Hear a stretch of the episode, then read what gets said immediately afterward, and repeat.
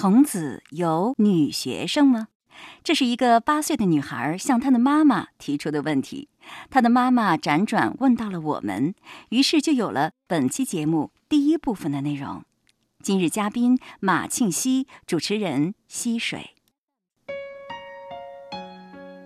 马庆西，山东省实验中学语文教师，对中国传统文化经典有着深入的研究和体验。深入机关、学校、社区进行讲座数百场。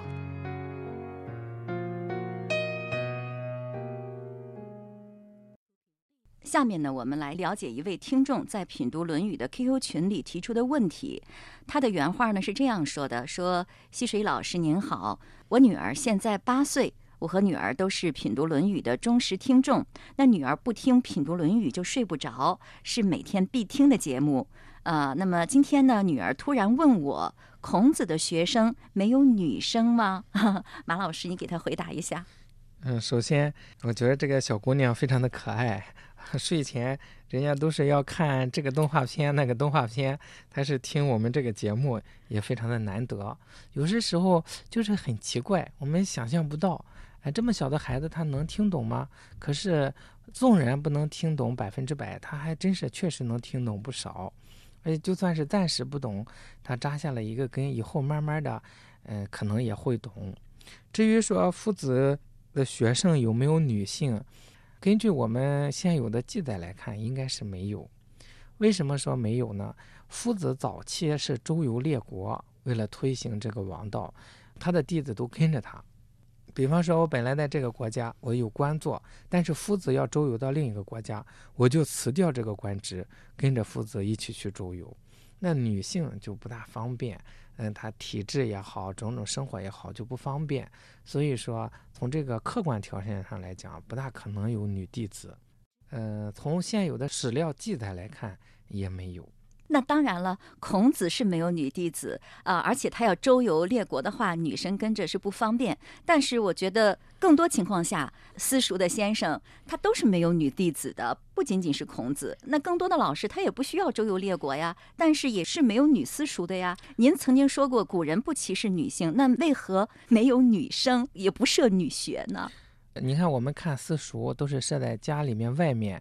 然后学学生们都来读，真正的女孩子要想学习啊，那都是很尊贵的，请人专门在家里边教，那都是一对一。那你说的是贵族的专利了？呃，以前就是这个读书不是很普遍，普通人家不光是女孩子，男孩子也很少有读书的机会。即便是嗯，我们到后代，嗯，普及的多了，有一些书院了，但是。底层人受教育的机会还是少，尤其是在孔夫子那个年代，那个时候教育是贵族的专利。为什么夫子他伟大？他第一个把教育向底层人民普及，有教无类，所以说他很伟大。那个年代，像贵族家的女孩子，她们要学习，都是要么自己家里就有母亲啊，一代代传下来的，嗯，教导她；要么就是请专门的老师到家里来教。我们看一个戏曲叫《牡丹亭》，《牡丹亭》里面杜丽娘是独生女，父亲要教她读书，她父亲是很古板、很迂腐的，但是依然愿意请人教她读书，那就是请一个老师到家里来教，自己的丫鬟跟着。我们看《红楼梦》，那里面那些姑娘小姐们都学问很好。但是没听说他们出去上学，都是在家里教。你看中华上下五千年、几千年的历史，只有在民国之后才出现了女学，而在绝大部分时间当中，都是女性不读书的，或者是在家里读书的。对，在家里读书，这是不是与男女分工不同有关系？因为那时候男主外女主内，与这个有关系吗？它主要是强调一个礼法，这个男孩子、女孩子一起在一个学校里上学。呃，又处在青春年少，容易产生感情。古人讲男女七岁不同席，嗯，要注意这个礼节。你看，自从男女在同校之后，作为我们当了父母的人不想看到的一些现象，就逐渐的多了起来。所以古人是防患于未然。但是我觉得，如果把男和女隔得太远的话，比如说女孩子上女学，她是否也会对 男士充满了想象？哎，只要有一个男士能和我说话，她就会觉得他挺好，没有了分辨的能力呀。不会的，那女孩子她读了那么多书，古代历史上有那么多优秀的男子，她都能接触到，所以她的标准也是很高的，而且她也是有慧眼的。我们看，往往女子她在家里读书，反倒比男子在外面学的要好，因为她很静，她静下来之后啊，她也没有那么功利的目的，反倒智慧开得快，有的时候学的比男子都学得好。就举一个典型的例子，我们看清代有一个很了不起的人物是左宗棠，他可以说是出将入相，很厉害了。他到四十岁还不得志，四十岁以后才开始这个事业有起色。他当年在家里读书的时候，他倒是不是说特别把精力用在八股文上，也考虑一些史实、经济这一类的，就是实用的。嗯，他读书的时候，他夫人在旁边就做针线活儿等着他要查个资料的时候，在哪本书上呢？人家他的夫人不动声色把这个书找出来，翻的那一页，说就在这里。你看他人家在旁边悄悄的，也不知什么时候学的，就学的非常的好。这种情况在古代很常见。原来如此，孔子没有女学生。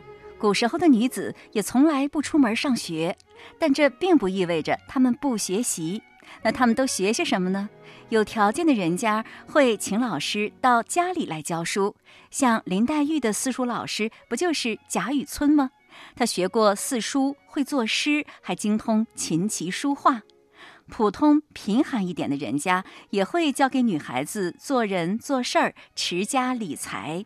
其实。学习的范围还是很广的，并不是只有进学校读书才是学习，生活当中处处是学问，也是时时都可以学习的。关于古代女子的话题还没有结束，下期继续。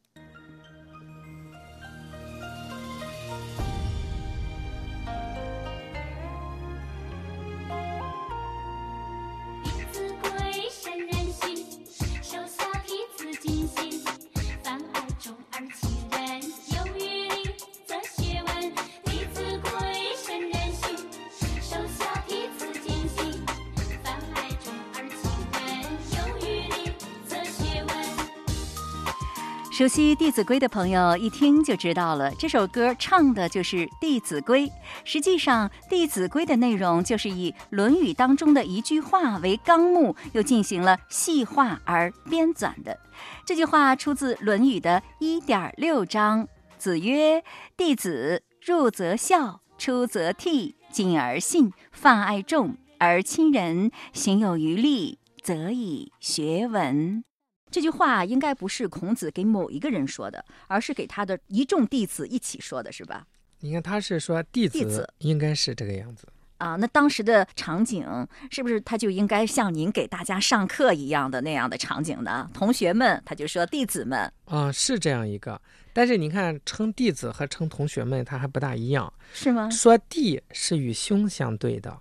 说子是与父相对的，也就是他称弟子啊，已经点出来，这个师生之间的关系啊，是类似于父兄和这个子弟之间的这样一个关系，关系上不太一致。哎哎，那这里呢，就是老师告诉学生们，做人一辈子应该奉行的原则是这样吗？嗯。那学过《弟子规》的人都觉得这句话很熟。其实《弟子规》的内容就是出自《论语》的，就是按照孔子的这句话为纲目，又每一项进行了一些细化，是吧？是这个以这句话为总纲，下面那些具体的条目呢，是出自《礼记》、呃《论语》、《孝经》等等那一些，也不是作者人为的编的，它就是采集的古籍啊。就是《弟子规》对这些条目的解释，也是都是出自古籍的。是的。那如果做到了孔老师告诉学生们做人这一辈子应该奉行的原则，那就会成为一个什么样的人呢？最起码应该是一个君子。下面呢，我们就来仔细看一看，做到哪些内容就会成为一位君子了。那你给大家解释一下，孔老师是教给大家怎么做的？这个入则孝，入是指在家庭内部。我们看古代的这个建筑，一进门是一个庭院，庭院再到里面是堂内堂，再往里面才是住的屋子，叫室。所以家里来了客人，再好的都是在堂里面招待，不会到内室。所以要要入，就是进入内室，那就是面对父母。这个时候要以孝道，呃为原则。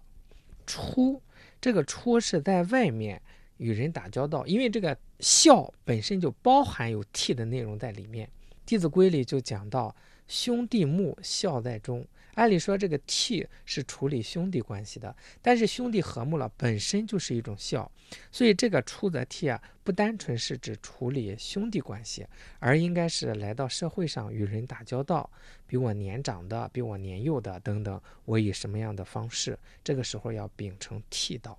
比如说和同事、同学也要讲这个悌道，就是有爱，兄道友，弟道恭嘛，就是不仅是指的兄弟之间哈，嗯嗯是含义是比较广泛的。是。然后谨而信，谨是侧重于行为，在《易经》里面讲庸行之谨，庸言之信，说明这个谨归属于行为，信归属于言语。我们看这个字，人言为信，泛爱众，对所有的人，我们要广泛的去爱他们，博爱，博爱。但是呢，我们要想选择老师或者是朋友。一起学习，提高自己的境界。这个时候要有选择，泛爱众是没选择的。亲近仁者，为什么要亲近人？这就有选择。为什么要选择？因为我们要跟他学习，提升自己，不能学歪了，不能学坏了，不能倒退。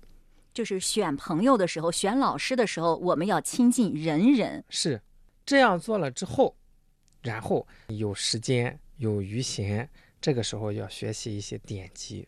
就是说，先培养自己的德行，日常的行为规范啊。哦，嗯，用我们现在来说，先要学会杂草应对进退，然后再学习。这个文在现在我们就可以说是各科知识，不一定是文科，理科呀、艺术啊这些都属于归属于这个文的范围。那学认字儿、扫盲，那就算文吗？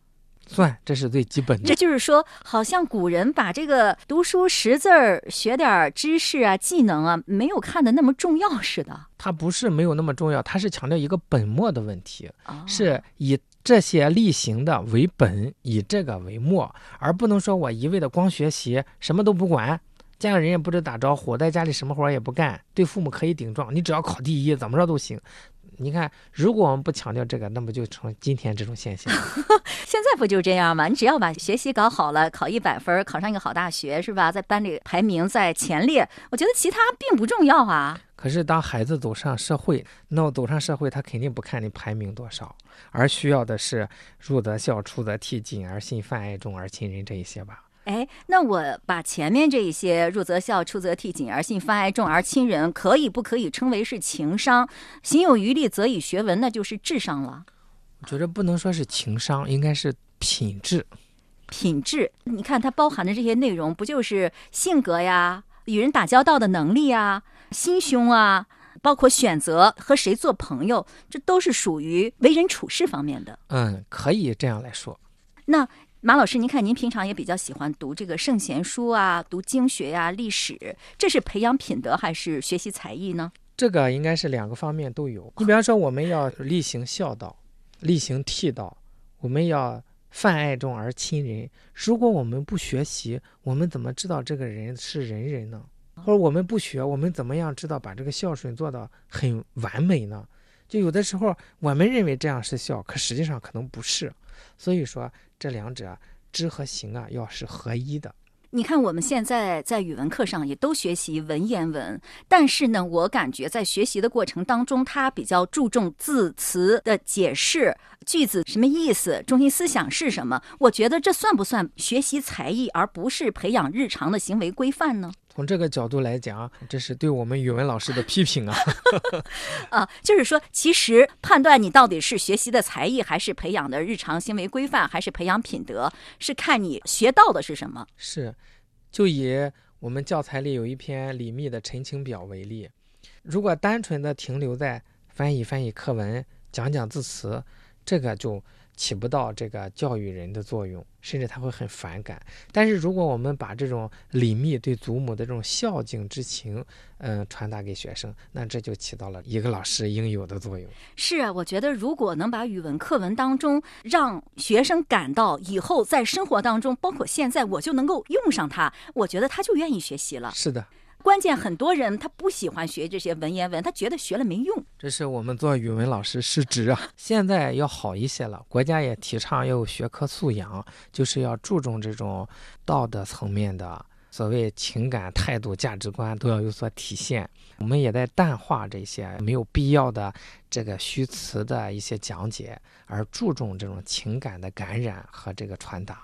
但是我又觉得，如果老师他还没有真正读懂这些文言文背后的含义的话，其实他也是很难真正的传递给学生的。是的，现在学习传统文化对于我们全民来说都是一个很重大的课题，每个人都是学生。是，所以才从中央层面发文件来推广，就是因为这个应该上升到一个国家行为了。我感觉，对于传播传统文化而言，最重要的不是培训学生，而是要培训老师。对，教育者要先受教育。培训老师是不是传播传统文化的一个根本的举措呢？啊，应该说应是个根本举措。如果没有这样的老师，这个东西传不下去啊。刚才咱也说了，这个文武之道不坠于地，在人，靠人来传播。是啊，人能弘道，非道弘人啊。是，如果没有人来讲解。来例行做给人看，讲给人听，这就是一堆废纸。朋友们，你熟悉情商和智商这两个词儿吗？我觉得这句话正好对应了情商和智商这两个概念。记得习近平主席曾经在天津和高校毕业生、失业人员座谈的时候，就问过村官杨代显：情商重要还是智商重要？杨代显回答说：都重要。习近平主席说：“做实际工作，情商很重要，更多需要的是做群众工作和解决问题的能力，也就是适应社会的能力。看到了吧？我们的古人与现代心理学与习主席都是心心相印的。